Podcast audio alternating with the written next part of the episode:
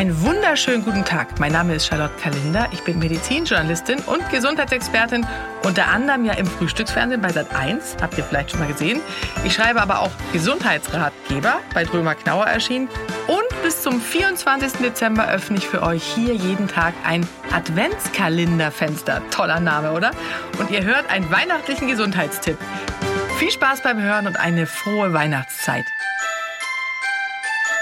Frohe Weihnachten, liebe Health Family und Hörer des Adventskalenders. Es ist Weihnachten. Ihr habt an jedem Tag ein Türchen von mir bekommen und heute öffnet sich das letzte Türchen. Und aus diesem Grund habe ich es mit Dankbarkeit befüllt.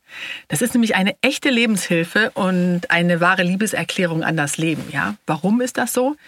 Der Schlüssel zum Glück und zu einem erfüllten Leben ist, sich bewusst daran zu erinnern, wofür wir dankbar sind. Deswegen frage ich zum Beispiel meine Kinder auch abends, was war das Schönste heute? Wofür seid ihr am dankbarsten? Und dann erzählen die das und man fördert damit natürlich, dass Kinder überhaupt dafür ein Bewusstsein entwickeln. Und wenn wir uns bewusst daran erinnern, wofür wir dankbar sind, dann macht sich auch ein ganz tiefes Gefühl der Zufriedenheit und der Freude in uns bereit. Faktoren wie Neid schüren eher Unzufriedenheit und zerstören unsere Gelassenheit. Deswegen ist es ganz wichtig, da Stopp zu sagen und mit Dankbarkeit gegen beispielsweise den Neid vorzugehen. Allerdings ist natürlich niemand von uns frei davon, ja. Zum Beispiel verspüren wir, wenn wir bei Facebook sehen, dass die Kollegen mit oder die Kollegin mit ihrem neuen Lover am Strand von äh, Mallorca brutzelt, während wir mit dem nörgeligen Ehemann im regnerischen Deutschland sitzen, das schürt natürlich unschöne Gefühle. Vergleichen generell macht uns unglücklich, weil es immer jemanden gibt, der mehr hat. Ja, das ist die schlechte Nachricht. Und früher konnten sich die Menschen eben höchstens mit den Bauern von nebenan vergleichen. Und mit Glück hatte der die dünneren Kartoffeln auf dem Feld. Aber heute sehen wir nicht nur im Fernsehen und in Social Media, was wir alles haben könnten. Angefangen von Traumfiguren, großen Autos, Sommerhäusern auf den Balearen, Yachten, was es auch alles gibt.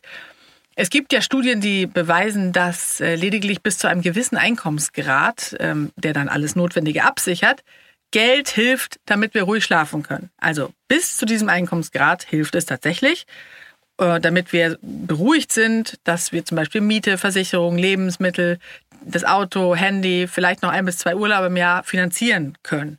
Ab dann macht Geld aber nicht mehr glücklicher, sondern es entsteht Angst, wir könnten den Reichtum, den wir uns anschaffen, mit dem ganzen Geld nicht mehr halten. Dann verlieren wir den Realitätssinn. Das heißt, wenn wir zu viel Geld haben, um uns Autos oder Häuser zu kaufen, dann bekommen wir Angst, dass wir es wieder verlieren könnten und sehen gar nicht mehr, was wirklich wichtig ist.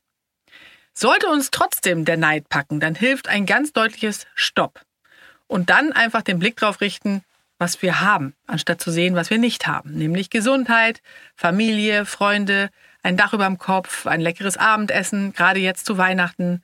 Und meine Empfehlung ist, wie gesagt, jeden Abend im Bett als Ritual, wenn ihr allein seid, für euch selbst zu überlegen, was war heute am schönsten, wofür bin ich wirklich dankbar.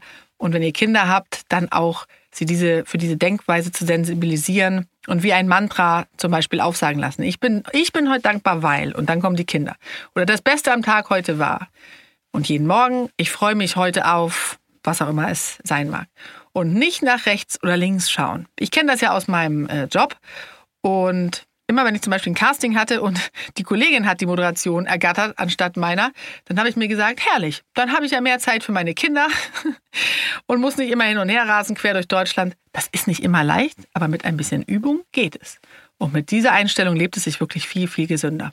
Bei der Gelegenheit könntet ihr jetzt, wo ihr ein bisschen Zeit habt, weil Weihnachten ist, auch dem Partner mal wieder Danke sagen. Ist es zum Beispiel so, dass er euch jeden Morgen einen Kaffee ans Bett bringt? Das wäre jetzt die Idealvorstellung. Aber selbst wenn er das nicht tut, er macht mit Sicherheit ganz vieles richtig. Und häufig ist es so, dass wir dafür gar nicht mehr dankbar sind, weil wir es schon als selbstverständlich erachten.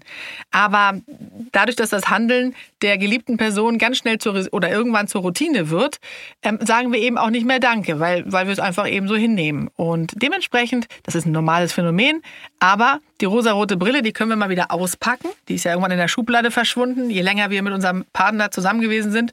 Und desto eher sehen wir in ihm äh, oder sehen wir ihn und alles, was er macht, eben auch als selbstverständlich an.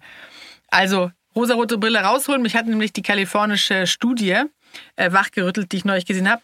Ähm, oder gelesen habe, die besagt, dass je mehr Aufmerksamkeit wir unserem Partner schenken und uns auch für Kleinigkeiten dankbar zeigen, desto länger bleibt die Beziehung ähm, erhalten und auch gut. Ja, unsere Gesundheit dankt es uns dann natürlich auch. Und klar, das wissen wir doch selbst, wenn der Partner nach Hause kommt und sagt, oh, ich freue mich so, äh, dass du äh, das Haus aufgeräumt hast oder dass du irgendwie gekocht hast und dann, dann freuen wir uns doch auch. Und so ist es umgekehrt natürlich ebenso. Also fangen wir sofort damit an.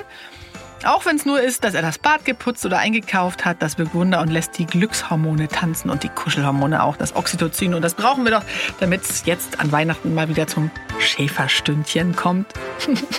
so, das war doch ein schöner Schluss. Ich wünsche euch ganz tolle Weihnachten. Wir sehen uns und hören uns im Januar wieder. Euer Adventskalender.